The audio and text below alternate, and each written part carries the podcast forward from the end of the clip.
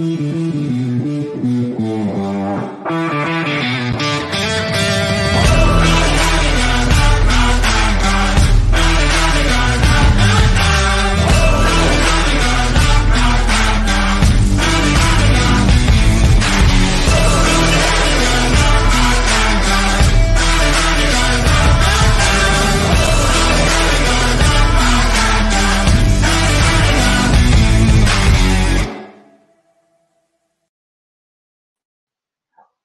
bienvenidos a un programa más de NFL Latino desde casa. Como pueden ver, hoy hay una combinación que creo que nunca antes han visto. Solo Don Oscar Jiménez y yo. Don Alonso Solano sigue de vacaciones, es, algo increíble. Y don Sergio Gómez, pues tuvo una confusión de fechas, que al final no era ninguna confusión, pero eso se los va a tener que contar él la próxima semana. Yo por el momento estoy aquí, encantado de estar con vos, Oscar. ¿Cómo estás? Hola Bruno, hola a toda la audiencia. Pues Sergio aplicando una, una, de Sergio nuevamente y yo creo que Alonso compró casa allá en Tampa. Yo creo que ahí va a estar bastante rato, entonces de ahí ah, tocará. Yo no, sé, si, compró casa en Tampa o, o, le sigue pidiendo posada a Tom Brady, ¿verdad? Eso, eso vamos a tener que verlo. Eh, él, él, él, lo niega, él dice que no, pero no, sé, hay, hay mucha gente ahí, acuérdate que son 53 casas donde puede quedarse, ¿verdad? Eh, posibles, entonces, e, esa es como la primera opción, pero uno, uno nunca sabe, puede hacerlo como para rotación, inclusive para despistar. Sí, ahí, ahí va de, casa en casa haciendo un, haciendo un Antonio Brown, ahí papá, nos vamos moviendo y vamos a ver cuándo vuelve, porque don Alonso Solano está tomando estas vacaciones en serio, en serio, en serio. Y alguien que Oscar, entrando en materia, se está tomando unas vacaciones en serio, pero fue para negociar. Es Dak Prescott. Dak Prescott acaba de firmar, eh, don Oscar Jiménez, su contrato, su tan ansiado contrato. Y vaya, ese es un contrato jugoso, ¿verdad? Cuatro años, 160 millones, 126 garantizados y 95 garantizados al firmar. Es una, un, monto absurdo para el mayor monto garantizado en la historia de, de la NFL ¿Qué pensás vos de Dak Prescott? ¿Vos crees que, vale este contrato? Lo, que Jerry Jones hizo bien en pagarle. Eh, había mucha duda, había mucha duda. Puedo ponerle que sí con un ligero, con un asterisco, porque recordemos el, tema del año pasado, que fue la tan grotesca lesión que tuvo que sufrir, ¿verdad? Por ese lado, sabe, la muy conocida. Em, eso lo frenó completamente la temporada. A como estaba jugando, numéricamente hablando, venía demostrando números bastante buenos, casi, casi como los mejores en su carrera, por lo menos en ese lapso que estuvo, porque lastimosamente fue una muestra de solo cinco juegos. Si lo vemos, por ejemplo, en tema de yardaje, eh, al ritmo que iba, estaba casi acerca a las 6.000 yardas en temporada regular, o sea, el año pasado obtuvo 4.900. Hubiera seguido ese ritmo como estaba, llega a 5.940, por lo menos a casi, casi las, las 100.000. Entonces el tema es que por el nivel de juego que está demostrando y el equipo que tenía en teoría en papel, pintaba para que hicieran un gran salto y bueno, recordemos, en off-season yo los había puesto por lo menos, o muchos los pusimos ganando el este de la, de la Nacional, sabemos que fue una historia muy diferente, Em, había, recordemos que hay un tema también, Bruno, que vos también lo tenés muy presente, que se le habían hecho una oferta que hasta inclusive él estuvo pidiendo menos dinero y menos, y menos extenso el contrato a nivel de tiempo. Al final termina pidiendo o se le termina pagando más de lo que se le ha ofrecido las veces anteriores en un lapso parecido. El lapso sí se mantiene porque le han hecho ofertas por cinco años, ahora este es ahora por cuatro. Pero sí, um, ha demostrado lo suyo, tal vez ha estado más irregular. Para mí la mejor temporada fue inclusive la de novato. En las otras no estuvo tal vez tan distinguido como en las anteriores, entonces eh, podría decirse que es casi el capricho de Jerry Jones para no soltarlo, eh, porque la misma duda lesión que se dice, va a volver, no va a volver al mismo nivel, o sea, sí, pero ligeramente, pero no muy convencido de que tal vez valga, valga tanto dinero, porque al final sabemos que si quieres ganar un montón de billetes, tiene que ser, tienes que ser mariscal en el NFL, o sea, son los que más les pagan, ya está demostrado, y no es el primero.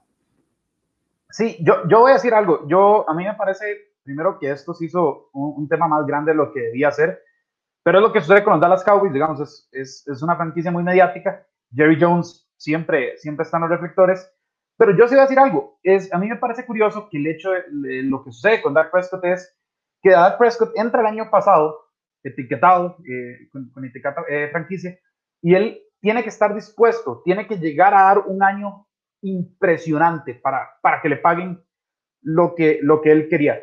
Es más, eso es lo que usualmente pasa, ¿quieres, ¿quieres dinero? Viejo, gánatelo en la cancha.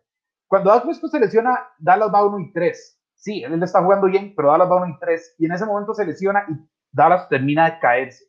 Entonces, esta es la primera vez eh, que yo recuerdo donde un jugador se lesiona y esa es la fortaleza para negociar un contrato mayor. Cuando usualmente eso pues pasa todo lo contrario, ¿verdad? Entonces, ¿qué pasa? Eh, Dallas, que ya era un equipo que venía mal, termina de desquebrajarse por completo. No pudo Bendinucci, no pudo Andy Dalton, no pudo absolutamente nadie. Y entonces Dak Prescott dice, hmm, mira, sin mí no, no hicieron absolutamente nada.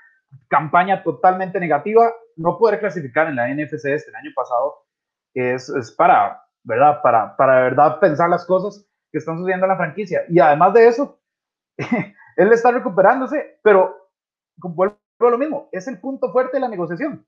Yo no jugué y entonces ustedes estuvieron absolutamente, eh, fueron absolutamente destruidos por el resto de la NFL.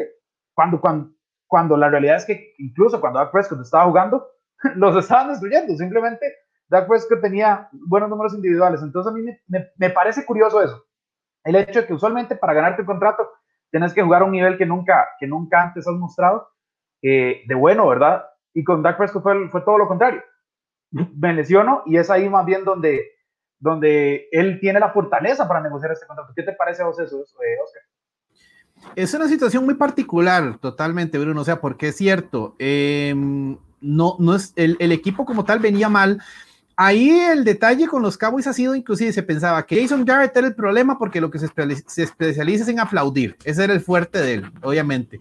Entonces se supone que Mike McCarthy, ya con un pedigrí de campeón, ya con un aire diferente, que se podía decir que lo podía ayudar a desarrollarse, más bien se generaron muchísimos problemas alrededor de, Mike McCarthy. Recordemos eso que, como dicen popularmente, lo tiraron bajo el bus más de una vez, que el equipo no está en sintonía con él, eh, bueno, la defensa, sabemos que también era terrible. O sea, hubo muchos factores que se suponía que iba a ser un cambio, un aire de cambios para el equipo, para Dallas, eh, que Dak tenía que ser, bueno, ya estaba con etiqueta franquicia. Eh, recordemos que, por ejemplo, el hecho de que sea una etiqueta franquicia de los jugadores, para explicar a su audiencia, no recordemos que no significa que no quieren pagarle, sino que también es una forma para que por lo menos se quede en el equipo una buena temporada y hacer una negociación que inclusive durante la misma campaña se puede definir un contrato y mientras está con la, con la etiqueta jugar franquicia. Se esperaba eso de Dak porque, bueno, recordemos que, bueno, y salió Tony Romo y de ahí ese fue el mariscal por años. Entonces es el equipo más mediático, el estadio más caro, el, el todólogo de dueños, porque Jerry Jones es un todólogo, tiene que estar metido en todos los aspectos del equipo, no solo en la, en la propiedad del equipo, sino en todo. Entonces, el, el detalle es ese. Eh, es una situación que es bastante interesante, justamente por eso la lesión, volviendo a lo que comentabas, que fue como la fortaleza, pero más de uno decía, de la lesión, ya se va Dak Prescott, no va a terminar con el equipo, eh, va a quedar con, como, bueno, a ver quién decide eh, adquirirlo, porque ya estaba con su, con su etiqueta de franquicia, pero recordemos, por ejemplo, ese tipo de lesiones, y no solo, por ejemplo, lo que pasó con Alex Smith, con una muy similar, eh, por ejemplo, lo que pasó en su momento con, llámese, con Peyton Manning cuando salió de los Colts. O sea, ese, hay tipos de lesiones que van a decir, no, o sea, no queremos un jugador, es una ficha muy riesgosa, lo dejan ir, el equipo donde está lo deja ir. No se dio en este caso, porque tenía como ese cierto beneficio que pueden decir, bueno, fue una lesión que le truncó la temporada, que venía estadísticamente venía bien, pero una cosa es la individualidad, otra cosa es el equipo y el récord lastimosamente le estaba faltando mucho. Digamos, no busquemos tal vez como justificaciones, pero por ejemplo, eh, no hubo OTAs, no hubo preseason, el draft fue virtual, un entrenador nuevo, eh, muchos novatos, bueno, los novatos, eh, un esquema nuevo, tal, vez por ese lado, porque es una mentalidad distinta que ya venía Jason Garrett de hace tiempo. Entonces, era un tema de acomodo que todavía les estaba costando. puedan pararse por ese lado, tal vez ya que le benefició lo de la lesión, digamos que podría decirse que sí es una, de una forma muy particular, porque ese, e, ese tipo de lesiones más bien hacen el efecto contrario, les dicen, bueno, no queremos arriesgarnos, muchas gracias y dejémoslo aquí. Entonces, es particular ese caso de Dak porque no, no se sabía cómo iba a regresar, o sea, le hicieron la cirugía, pero estamos hablando que te, le quedan todavía... Todavía no se sabe, sí, todavía no, se sabe. O sea, por lo menos unos cuatro meses, estamos hablando, tres meses de, de que se sepa, ya que pueda por lo menos estar entrenando, no completamente equipado, pero ya con el solo hecho de entrenar, es una actividad física que por el tipo de lesión obviamente es súper riesgosa. Sí, el, tema es que volvemos a lo mismo. Dak Prescott puede tener 6.000 yardas, pero si el equipo termina 6 y, 6 y 10, pues, ¿verdad? Entonces es un tema bastante importante aquí. Nos están comentando don Facundo Estrada, un gran amigo del, programa, nos dice que Dak es quarterback franquicia, que no, para él no hay dudas. Eh, que, y eso, eh, aquí sí voy a compartir con él. Lo que marca el mercado son estos contratos que se están dando. Él habla de, de renovaciones como Stafford, Derek Carr, eh, Jimmy Garoppolo, Ryan y demás. yo, a ver, eso es un punto muy cierto. O sea, al final de cuentas, el mercado va a dictar, pero yo siendo un, un equipo como Dallas, que es un equipo realmente, realmente desbalanceado, porque tiene probablemente el mejor trío de receptores que, que puedas encontrar en la liga, pero la línea ofensiva ha sufrido bajas. La defensa ha sufrido bajas y la defensa además es bastante algodones, es increíble, todo el año pasa entre algodones. Entonces, la, la, secundaria fue fatídica, o sea, fue, fue, verdad un equipo que demostró tener varios agujeros y ahora llegas y te atando.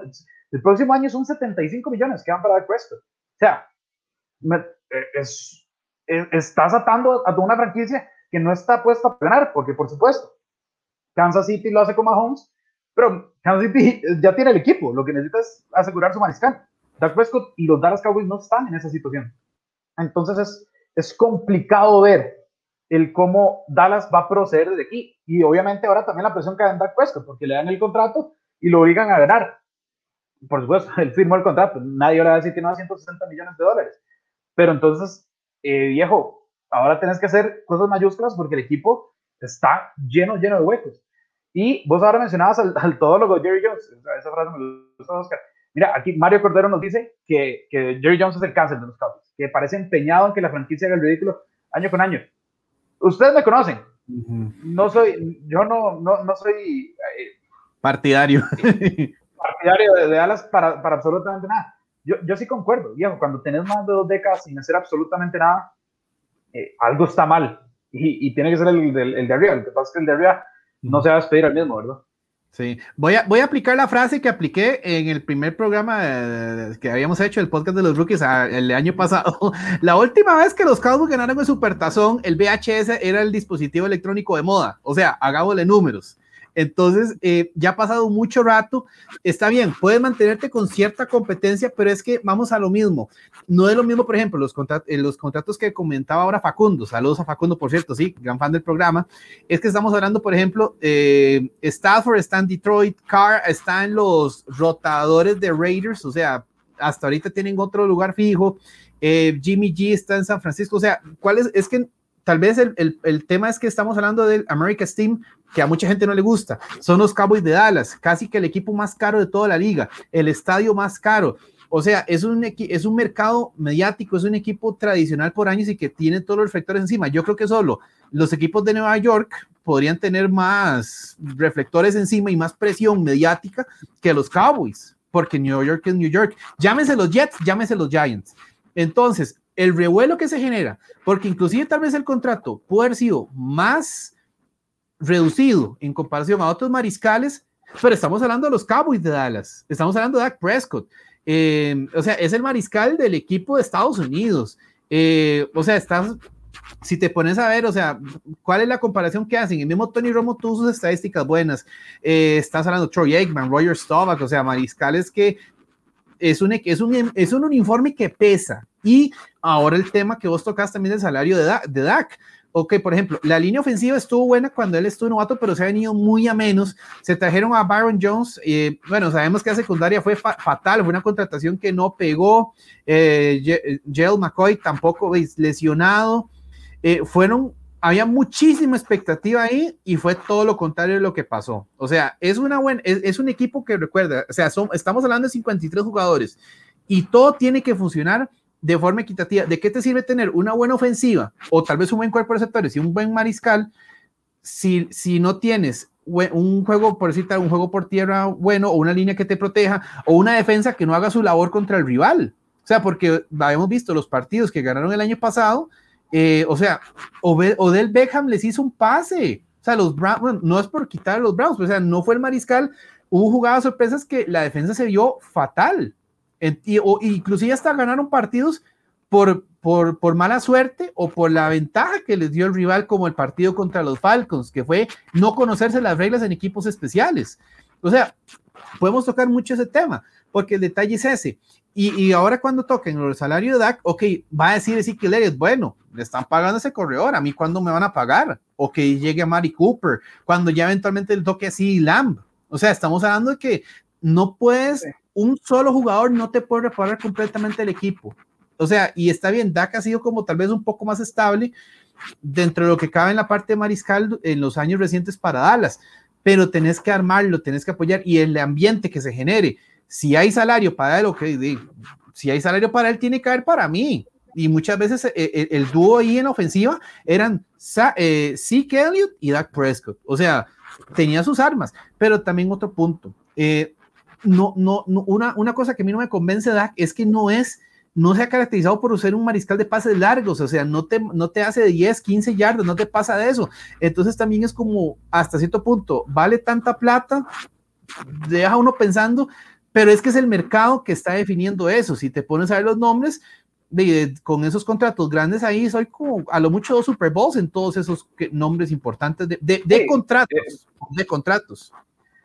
Facundo mencionó uh, bastante, la verdad. Y, también, o sea, podemos seguir el contrato de Jared Goff, que ya ni siquiera está en el equipo, ¿verdad? Son, son riesgos grandes. Ahora vos mencionando Ezekiel Elliott, y, o sea, Ezekiel Elliott cobró, y desde que cobró, se apagó. O sea, eh, entonces, Dallas ya ha jugado con un juego y ya se ha quemado. Ahora el tema es que el tipo viene de una lesión realmente grave. Aquí eh, Mario Iñot nos dice que para él Dallas sí tiene un buen equipo, un equipo necesario, pero necesita un buen head coach. Ese es otro tema. El, McCarthy no es un, grandísimo head coach. Parece que literal el fútbol americano le pasó por encima, ¿verdad? Lo, lo, lo dejó, lo dejó atrás, básicamente. Como que, como que se quedó en cierto momento. Sí, ahora voy a comprar lo que dice Mario a medias. Yo siento que Dallas tiene un equipo necesario, al menos para competir en esa división. Que, a ver, tampoco es muy difícil, pero deberían. No sé si para, decir, para hacer algo más.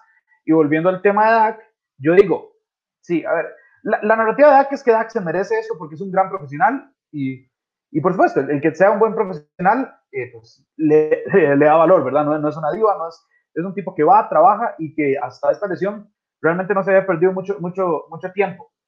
El tema, es, que en el fútbol americano no solo vivir de profesionalismo, necesitar resultados.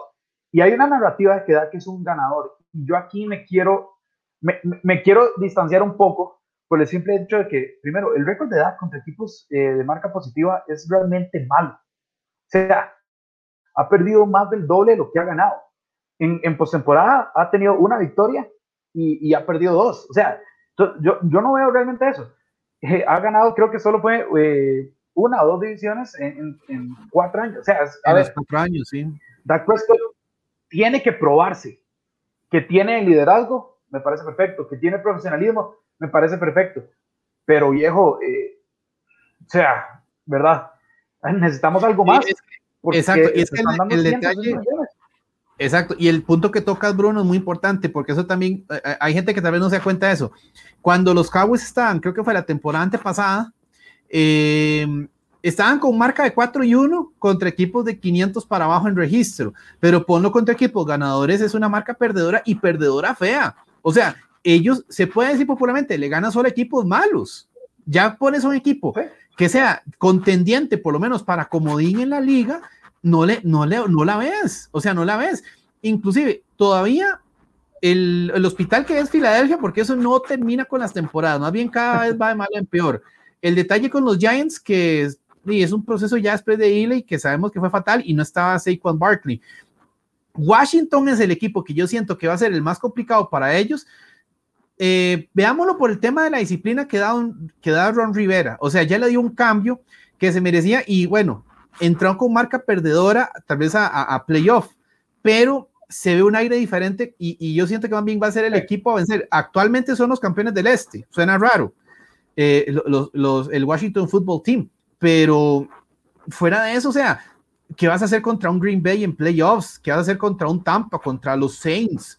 Eh, en un Super Bowl, ¿qué vas a hacer contra cualquier equipo de la conferencia americana? Te apabullan si eventualmente llegaran a un Super Bowl. O sea, tiene que ver cómo se sacude esa, esa mala fama, ese estigma, porque es algo pesado, honestamente. Sí, yo, yo sí voy a decir algo ya para, para terminar este, este segmento, Oscar. Yo creo que, oh, por supuesto, Dak es la cara de la franquicia ahorita, pero esto es un problema más allá de Dak, ¿verdad? Sí, Dak ahorita actúa, al, al, equipo con su, con su contrato, pero no, a ver, si a mí me ofrecen 160 millones, a mí que no, no me interesa nada más, la verdad, hay que ser cero. Y eso es lo que Dak está buscando, pero ah, Dallas como tal, y, y, vuelvo a lo mismo, no es tanto Dak, Dak tiene que probarse, pero la franquicia de Dallas como tal tiene que ver qué hace, porque ya, ya está viviendo de, o sea, Dallas siempre ha tenido reflectores por ser un equipo grande, ahorita está teniendo los reflectores por todas las razones equivocadas, por dar contratos que no tuvo que haber dado, por sobrepagar y por supuesto por ser eh, un equipo mediocre dentro de la división más mediocre de todo esto. Pero bueno, vamos a irnos a una pequeña pausa, Oscar, y volvemos con las etiquetas franquicias, que fue un día bastante movido.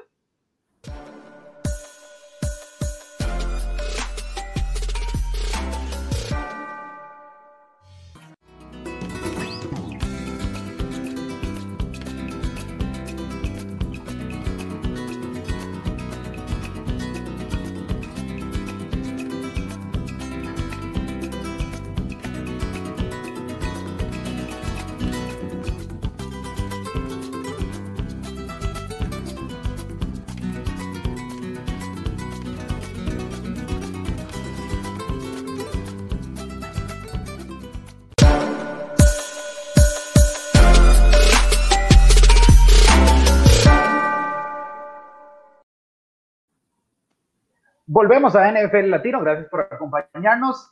Ayer fue el periodo límite para que los equipos etiquetaran a pues, distintos jugadores. La etiqueta franquicia es, a ver, como lo dijo Oscar, a veces es simplemente un método para retrasar lo que es dar un contrato para que los equipos jueguen con eso del espacio salarial. A veces es un método simplemente de negociación. Vamos a darte la etiqueta franquicia mientras negociamos un contrato más grande y a veces simplemente es como un ultimátum y eh, con la etiqueta franquicia te ganas o el contrato que crees o pues por supuesto vas a ir a la agencia libre. De eso tuvimos muchísimo el, día anterior.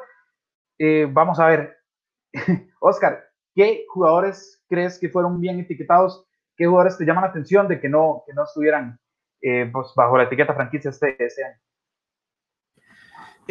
bueno, en el caso del, digamos, con camiseta, eh, era esperar lo de Justin Simmons. La verdad es algo que, por ejemplo, el nuevo general manager George Payton tenía ya pensado y había dado muchas declaraciones de, que es un procedimiento para efectos de lograr amarrar un contrato a, largo plazo. Eh, de Chris Godwin, por ejemplo, se esperaba tal vez de otro nombre que, el mismo Bruce Arians dijo, no, usted aquí no se me va. O sea, usted se me va a quedar aquí en el equipo y bueno, por lo menos tiene etiqueta franquicia para negociar esa parte.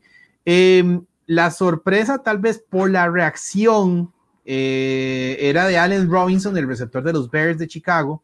Em, no sé si, bueno, eh, eh, es tal vez que ellos dicen, es que quiero que me paguen, o sea, si se van a poner un plan de exigencia, es que no es que el equipo, vuelvo y digo, no les quiera pagar, es que hay que saber qué acuerdos, porque, o sea, veamos un punto importante, el tope salarial que he hecho, justamente hoy se dio el monto, está casi 20 millones más de dólares más abajo de lo que tenían el año pasado establecido.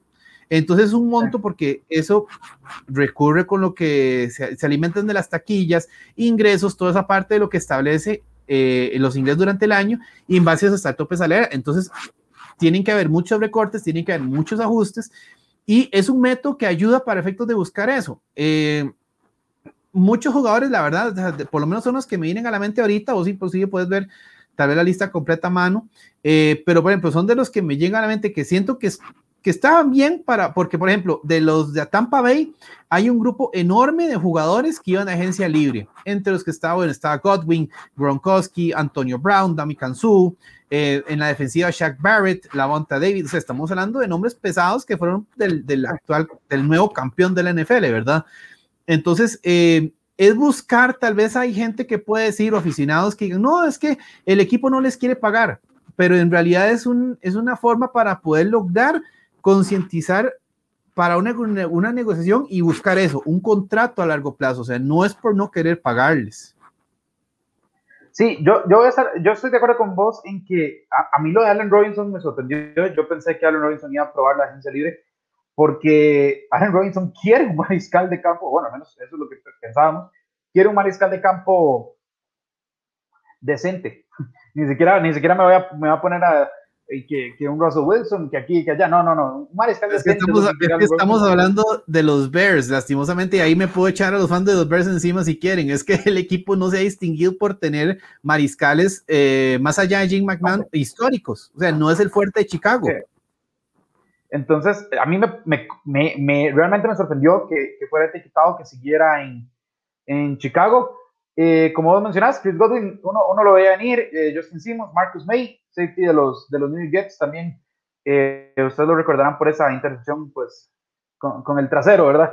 Con, con la parte posterior. Eh, dentro de los que no, dentro de los que no, no fueron etiquetados, hay nombres, hay nombres pesados. Está el de Bob Dupree de Pittsburgh, que sabemos que Dupree era un animal, era el socio en, con TJ Watt ahí cazando mariscales, sufre una lesión de rodilla y hay que ver qué tan importante fue eso en, en, la toma de decisiones de Pittsburgh de decir, no, yo a Dupree eh, no le va a pagar después de esto.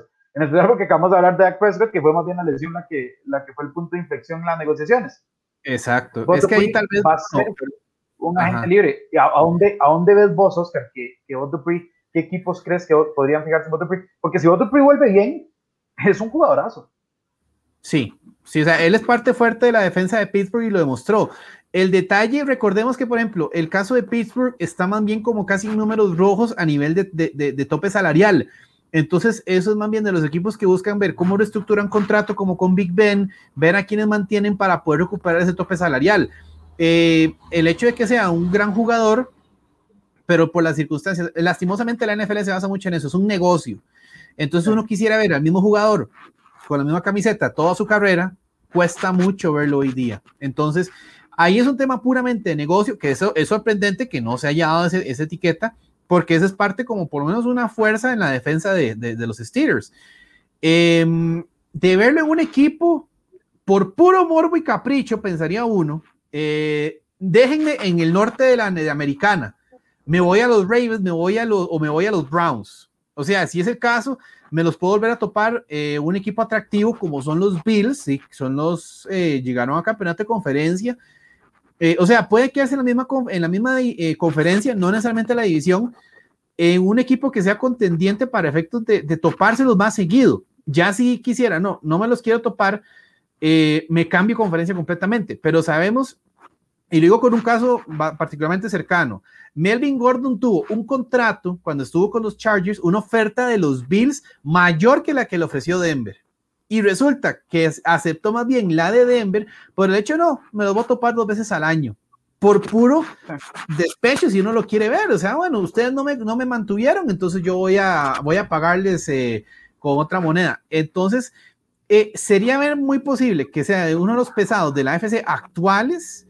Eh, si quiere uno ver, no sé, Kansas City, puede ver Baltimore, puede ser Buffalo o Cleveland, ya si uno está con, con, con los Steelers, ahí es mucho por tema de salario. Eh, y la lesión también es eso, ahí es al revés como pasó, o sea, más bien no se la quisieron jugar, no se arriesgaron, porque sí, así es una posición pesada, de mucho impacto, o sea, entre los, todas las posiciones que hay en, en, NFL y en, en, el emparrillado, eh, es una más pesada, entonces no quisieron jugarse, o sea, es una combinación de que tal vez no quisieron arriesgar demasiado y aparte ocupan levantar el tope salarial. Entonces es un tema muy entre negocio y, y un riesgo que no están seguros cómo podría venir, por más que estuviera jugando un buen nivel, Dupree.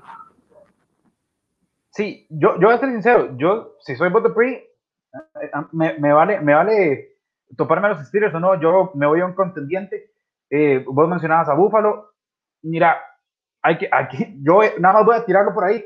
Los Indianapolis Colts, a pesar de absorber el contrato de Carson Wentz, todavía tienen un espacio de salida enorme.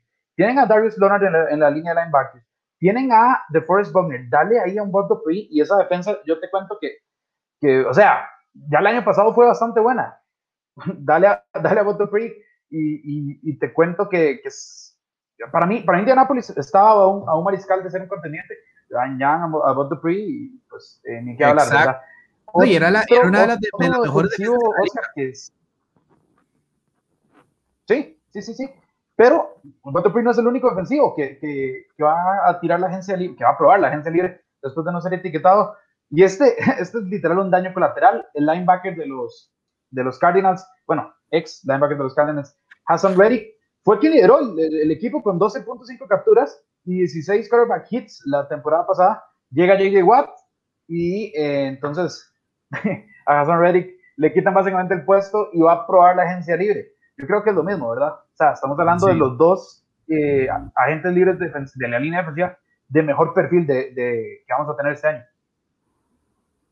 Sí, o sea, y es que, por ejemplo, si está sumando en la, en la defensa de Arizona, lo que ha sido Chandler Jones, ha sido uno de los pilares en esa defensa eh, en, en, épocas recientes para Arizona. Eh, o sea, no, no, nos enfoquemos solamente tal vez en el, en, el, en el aspecto de Kyler Murray. O sea, la defensa ahí tienes a Patrick Peterson, está Buda Baker. Ahora, eh, en ese caso, ver cómo regresa, eh, a qué nivel regresa, en este caso JJ Watt, porque sí, o sea, fue muy sonado y al final hay un punto muy importante. Recordemos que en este offseason, hasta no haber ninguna confirmación, no, no, no dar nada por hecho. Porque, por ejemplo, el caso de JJ, ¿qué se decía? Que los Browns, que los Bills, que a los Packers, eh, o sea, a los Steelers por la, misma, por la misma relación con el hermano, con TJ, entonces eran como los destinos más sonados en medio de donde iba a llegar. Oh, sorpresa, nos dijo Arizona, alguien que uno, un equipo que nadie veía por lo menos ahí en el radar, ni de cerca. Entonces, hay factores ahí particulares en esto de, las la, de la agencia libre, y es cierto, es un tema, ahorita se va a manejar muchísimo, muchísimo, va a sonar tosco, pero es el tema monetario.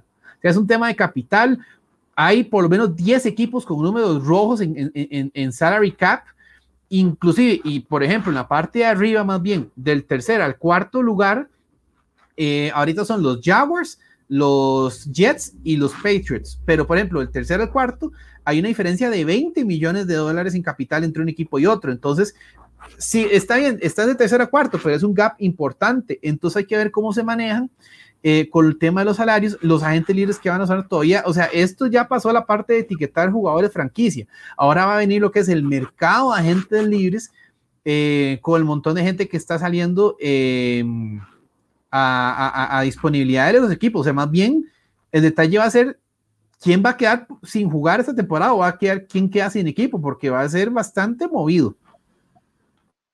Sí, aquí nos dice don Beto Monguía que en lugar de JJ Watt hubiesen ido por Van Noy. Bueno, eh, las líneas de tiempo favorecían a, a, JJ Watt. Van Noy fue hasta hoy que termina siendo un, agente libre, ya que Miami, eh, la, estrategia de Miami es decir, eh, te vamos a cortar, pero vamos a esperar a ver si alguien nos da un cambio.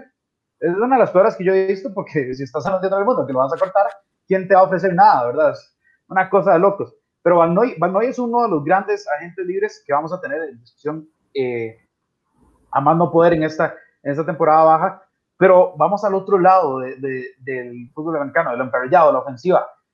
Eh, Oscar, hay receptores abiertos que van a tirar, que van a llegar a la agencia libre y son receptores abiertos de gran calidad. Estamos hablando de Kenny Goladay, estamos hablando de Manuel Sanders, estamos hablando de John Brown de los Buffalo Bills, que hace dos años tuvo una temporada de mil yardas y la pasada pues sufrió por, lesiones, pero son, o sea, son, son receptores abiertos que te pueden de verdad hacer un impacto en el equipo en el que lleguen.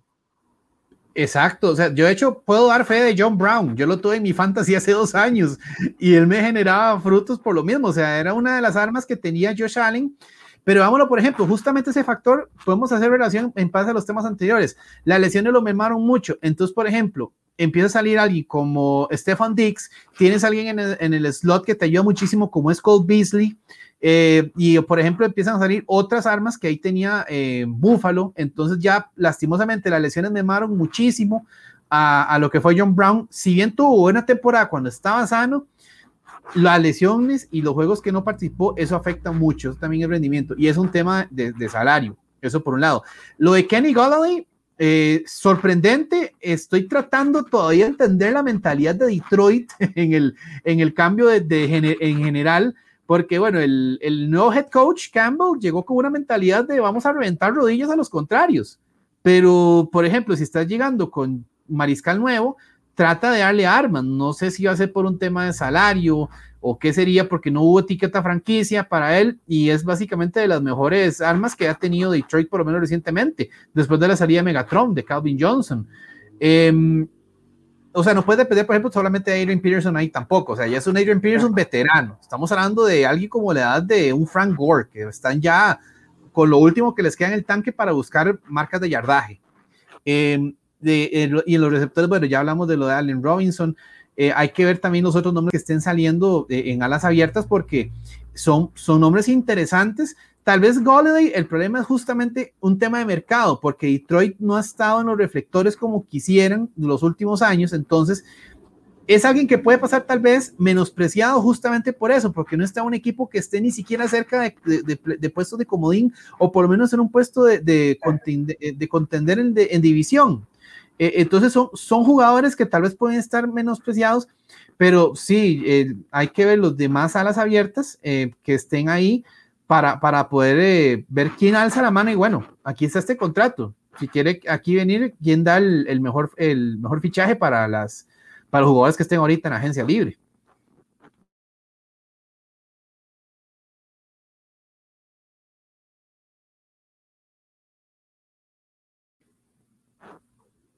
Creo que se nos congeló Bruno. Esperemos a ver ahí si, si nos responde el compañero. se le quedó pegada la, la, señal, pero bueno, sí, es cuestión de, de análisis. Vamos a, eh, vemos comentarios, por ejemplo, para de parte de los aficionados, en ese caso para efectos de, eh, de ver qué opinan ustedes ahí con lo que son. Ya ahora sí volvió Bruno. me fui, me fui. No, decía básicamente que Kenny Colay es el, el, el para mí es el, uno de los receptores abiertos más menospreciados de esta liga, que el que se lo lleve va a, ser, va a tener un, un, palo de receptor número uno. Y antes de terminar este segmento, Oscar, dos alas cerradas que no fueron etiquetados fueron eh, básicamente Hunter Henry, que a los que juegan fantasy, yo les voy a decir, Hunter Henry siempre va a ser un, un, un ala cerrada que tienen que, que, que considerar. El tipo produce increíblemente bien. Y los Chargers no lo van a etiquetar, el cual es algo raro. Y también los Titans que no van a etiquetar a John Smith. Entonces son dos alas cerradas que también van a estar eh, ahí buscando un nuevo contrato. Dos alas cerradas que pues, tuvieron buenos años en el 2020. Sí, esa, esa, esos movimientos me sorprendieron. Tal vez me, sorprende, me sorprendieron más los Titans que no mantuvieron que lo que son los receptores. Porque es cierto, o sea, Henry ha sido muy constante, Hunter Henry, eh, vale la aclaración, recordemos que está Derrick Henry para que no confundir a otra gente. Y el tema también con, eh, con John Smith, o sea, era de las piezas que por lo menos tenía ahí importantes eh, Ryan Tannehill, o sea, no, no, depender solo de Derrick Henry o Corey Davis, pero o sea, John Smith ayudó muchísimo, muchísimo. Y es, son temas que tenemos que revisar bien los números, cómo están ellos.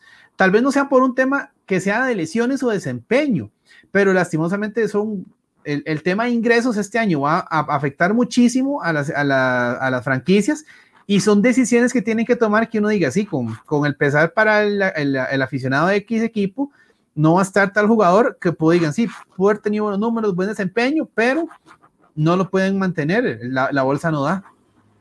Sí, este bajón del cap eh, a los equipos les tuvo que caer como un balde de agua fría totalmente y vamos a ver qué sucede para todo lo que es agencia libre, se siempre estar en, en, conexión con nosotros en todas las redes sociales, en NFL Latino TV. Vamos a tener minuto en minuto de todo lo que suceda. Pero vamos a ir a una pequeña pausa, porque no hemos hablado de los corredores que no fueron etiquetados y que ahora son agentes libres. Con eso volvemos después de este corte.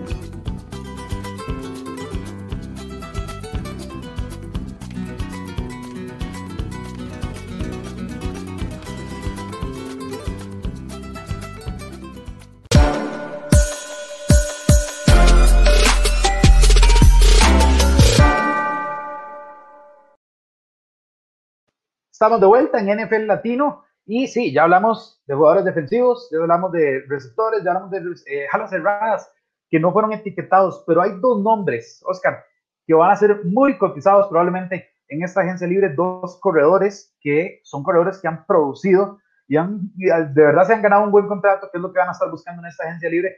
Y hablamos nada más y nada más de Aaron Jones, que no fue etiquetado por los Green Bay Packers y va a probar lo que es eh, buscar un nuevo destino. Y Chris Carson, que Chris Carson, recordemos, hace tan solo un par de años, lideró al que fue el mejor ataque terrestre de en, el 2018 y ahora también va a estar como agente libre en muchos equipos y muchos equipos necesitan un buen corredor en estos momentos. ¿Cómo vos? Eh, ¿Qué preferís? ¿A Aaron Jones o a Chris Carson? ¿Por quién harías esa inversión? Aaron Jones, sin pensarlo mucho, la verdad. O sea, entre ellos dos, eh, por ejemplo, Aaron Jones ha sido el, líder ahí y la temporada pasada fue bastante fuerte, fue una temporada muy sólida la que tuvo con Green Bay. Em, Chris Carson, siento que tal vez eh, fuera de él no, no hay como, como una arma fuerte ahí por el tema de, Seattle, por, por, el ataque terrestre, porque se habla más de DK Metcalf y de Russell, propiamente que, que tal vez lo que pueda tener protagonismo a, eh, em, Chris Carson. Me sorprende en ese lado, pero creo que ese es del mismo tema que hemos hablado. O sea, eso es, Green Bay es de los equipos que lastimosamente por tema salarial, por tope, están afectados. Eh, pero yo me iría por Aaron, eh, por Aaron Jones sin pensarlo mucho, honestamente. O sea, él es más, sido más constante, más sólido eh, durante, la, durante la temporada. Chris Carson este año fue un poco más irregular, a mi parecer. No fueron, o sea, era como dos partidos buenos, uno malo, uno regular. En cambio, Aaron Jones estaba más, más fuerte. Aunque igual, recordemos que el, el tándem que tenían en Green Bay, o sea, el mismo AJ Dillon estaba para ser corredor uno en cualquier otro equipo. Entonces, eh, ahí se le está dando el espacio a Dillon y es, un, y es un jugador más joven. Puede ser que tal vez hasta inclusive valoren eso. Pero Aaron Jones va a tener bastante cotización. Yo pensaría, entre esos dos me quedo sin pensarlo mucho con, con Jones. Yo, yo, yo voy a ser sincero, no sé, no sé si lo, si lo haría así, no, no lo considero tan fácil como, como vos lo, lo, lo tenés, este, eh, Oscar. Yo sí voy a decir algo. Eh, Aaron Jones y Chris Carson fueron mis dos corredores del fantasy la temporada pasada y ahora los dos son agentes libres. No sé qué daño habré causado ahí, pero bueno. Eh, ah, el, jeans del fantasy es el tuyo. es el que haces. Impresionante. Porque también tenía Hunter Henry, que es otro agente libre. Aquí, eh, ah, no. eh, van directo a la agencia libre. nada, nada, que hacer, muchachos. nada más. Ah, pero, es que, ¿qué pasó, muchachos? Increíble. Pero no, bueno, aquí eh, Don Beto Munguía sigue y eh, nos dice que Aaron Jones le gustaría verlo en Miami. También nos comentó que le gustaría a Ken Nicola en Miami. Si Miami logra conseguir alguno de esos dos, que guarde los dos, sería un equipo realmente serio, ¿verdad? Este, yo lo que te voy a decir es que sí, yo creo que Aaron Jones tuvo una mejor temporada pasada. Chris Carson sufrió lesiones eh, el año anterior también. Pero es que yo tengo que considerar lo que es la línea ofensiva. Chris Carson nunca tuvo una línea ofensiva que le abría realmente espacios y aún así lograba conseguir buenos números. Aaron Jones el año pasado tuvo una línea ofensiva bastante más decente. Yo, a ver, son dos corredores muy diferentes, ¿verdad? Aaron Jones es un poco más ágil, más rápido, eh, busca, busca el hueco. Chris Carson te puede llevar en banda, es, es un tipo más poderoso, más, más, este, más, pues, de golpe. Más de golpe, sí, más un, tipo que va más al choque y, y, te puede pasar por encima perfectamente porque es enorme. Son dos corredores bastante diferentes lo que sí voy a decir yo es que los dos son, yo creo que para mí, si, si, si me apuras, creo que los dos son, son corredores de más de 11, 12 millones al año. Entonces, los equipos que, que lo los quieran van a tener que estar dispuestos a, a, pagarlo porque ese es el mercado de los running backs ahorita. Y ya se están mm. dando cuenta que si no cobran rapidito, no van a cobrar nunca porque estos, a estos tipos los... Como, bueno, como vos mencionabas con AJ Dillon y Jamal Williams, Green Bay dijo, bueno, sacrificamos a Aaron Jones. esa es la posición de, de running backs yo, yo creo que también me quedo con Aaron Jones, Oscar, pero, pero no por mucho. O sea, si, si por alguna razón no logro tener a un Aaron Jones, pero luego tener a un Chris Carson, lo que me interesa es que esté eh, saludable, ¿verdad? Lo que me interesa es que esté eh, a tono para jugar eh, los partidos cada domingo tengo un buen corredor, o sea, tengo un gran corredor realmente. Sí, es que, es que también hay el detalle, por ejemplo, por la marca que tuvieron, ya vimos hasta dónde llegó, por ejemplo, en su momento eh, o sea, no pasó de de comodín. Y justamente lo que habías comentado, la queja de la línea ofensiva ya le hizo saber Russell Wilson semanas atrás. Entonces, no solo se trata de ver a Russell Wilson correr por su vida otra vez para buscar hacer una jugada y hacer pases de maravilla con DK Metcalf. O sea, es también parte de la labor abrir los espacios, lograr colaborar para que los corredores hagan lo suyo, entonces ahí también complica mucho la labor para efectos, en ese caso de Carson, pero es que fuera de Carson no tenían más gente así que, que apoyara eh, seriamente.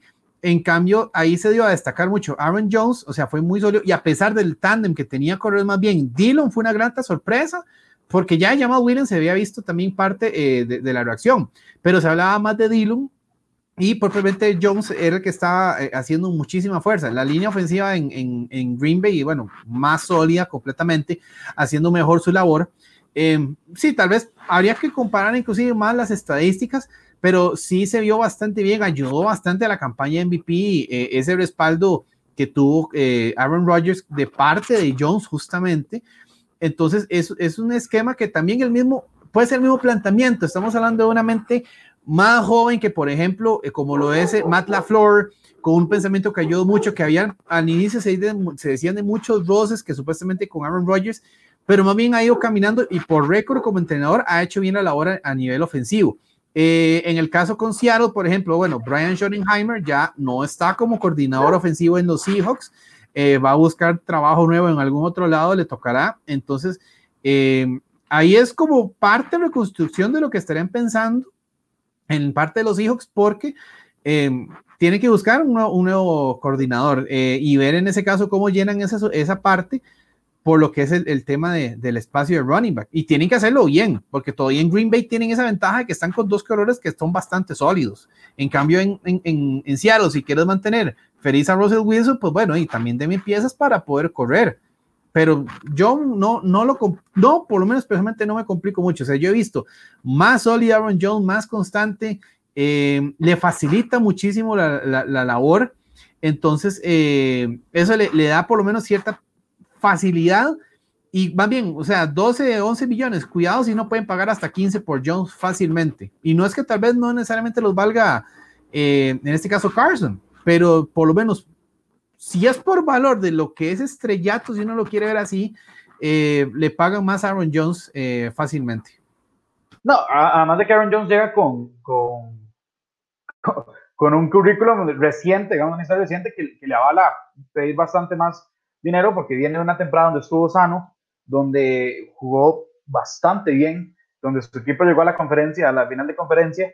Entonces, por ese lado, Aaron Jones dice eso, ¿verdad? El otro lado, a Carson más bien le van a decir, sí, viejo, pero te, te lesionaste tres veces, te tuvo que sustituir Carlos Hyde. El tema es que lo que Carlson tiene que vender aquí para cobrar caro es decir, deme una línea ofensiva. Y vea lo que yo hice hace, hace dos años cuando fui el, el, el líder de la mejor ofensiva terrestre, ¿verdad? Eso es lo que tiene que hacer Chris Carson. Aaron Jones, no, Aaron Jones tiene que mostrar los últimos dos años, listo, ponerlo, ponerles un video y listo. Yo creo que eh, ambos equipos, ambos equipos tienen mucho que, eh, perdón, ambos jugadores tienen mucho que, que, ofrecer al equipo que lleguen, eso, eso está claro. Y hay equipos que realmente necesitan de un, de un corredor de manera urgente. Y eh, bueno, se me ocurre así, de inmediato, por ejemplo, los Pittsburgh Steelers. No corrían ni para, o sea, pero ni para salvar su vida, ni para recuperar fumbles, corrían bien. Entonces, eh, era, era, un, era el tema que terminó afectando a, a Roethlisberger, ¿verdad? Porque Pittsburgh venía muy bien hasta que Roethlisberger empieza a lanzar 50 veces por partido y eso no es posible para un, para un, este, no es el mismo Big Ben de hace cinco años, o sea, jamás ni cerca o más. Ah, no lo puedes eh, poner a lanzar 50 veces y que cuando, cuando quiera descansar el brazo, el tipo te pegue. Porque Benny Snell, y lo dije varias veces, Benny Snell es el típico corredor que se estrella contra la línea de, de scrimmage y, y, sale rebotado. El tipo es pequeño. A ver, si Chris Carson se, estrella con la línea de scrimmage, algunas yardas incluso gana. Pero ah, Benny Snell de fijo que no. Entonces, eh, ah, eh, depende de la necesidad del equipo, depende de la línea ofensiva que tenga cada equipo. Creo que se van a cantar por más eh, por Chris Carson que por Aaron Jones o viceversa. Yo sí sé que yo me quedo ligeramente con Aaron Jones. Vos decís que Aaron Jones, pero sin, sin, sin, sin ninguna duda, ¿verdad? sin mucho titubeo. Creo que son los dos. sí, creo que coincidimos, Oscar, de que son los dos corredores a, pues, seguir el, el, el, rastro, ¿verdad? Que vayan dejando en esta libre. Exacto, y eso a la fecha, ¿verdad? Falta ver ahorita qué más, qué más, más movimientos vayan a haber, pero sí, o sea, esos son los, los sonados propiamente por corredores que van a marcar la pauta en lo que es, eh, inclusive si hay un rango de mercado, o se puede ir más arriba o se puede mantener inclusive descender. O sea, ahí va a estar bastante impredecible porque eh, tampoco pueden pagar demasiado, no deberían pagar demasiado los equipos, en teoría tendrían que ser más cautelosos. Bueno, siempre y cuando el salary cap se los permita, que eso es lo primero. Sí, esa, es la, esa, es la clave.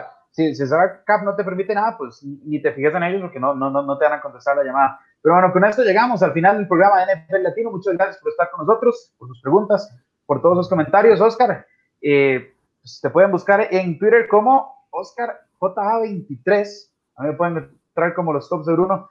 Y este, ¿tienes algún mensaje más? ¿Qué, qué, opinas de, lo que hemos visto en esta, en esta agencia libre? Bueno, en este inicio de, de agencia libre y final de etiqueta franquicia. Siempre son muy interesantes los off-seasons. Creo que inclusive estuvo más interesante que en otros años porque también hay que ver las salidas que se van a estar dando y nombres importantes. Eh, entonces hay que darle seguimiento igual a los aficionados que nos sigan en redes, dejen sus comentarios, inquietudes. Eh, más bien ahí, gracias también por, por acompañarnos y, hay que estarle dando seguimiento porque yo creo que hay que para, preparar entre palomitas y todo o ver qué me sostiene la quijada de alguna movida sorpresa que se vaya a dar, porque sorpresas van a sobrar este offseason, yo creo que como ninguna otra. Sí, así es. Y para todas las sorpresas, ustedes nos van a encontrar en NFL Latino TV, en todas las redes sociales, minuto a minuto, todo lo que suceda en la mejor liga del mundo. Aunque sea temporada baja, nos tienen ocupadísimos. Estos tipos no descansan, entonces nosotros tampoco. Don Oscar Jiménez, nos vemos la próxima semana. Hasta luego. Hasta luego.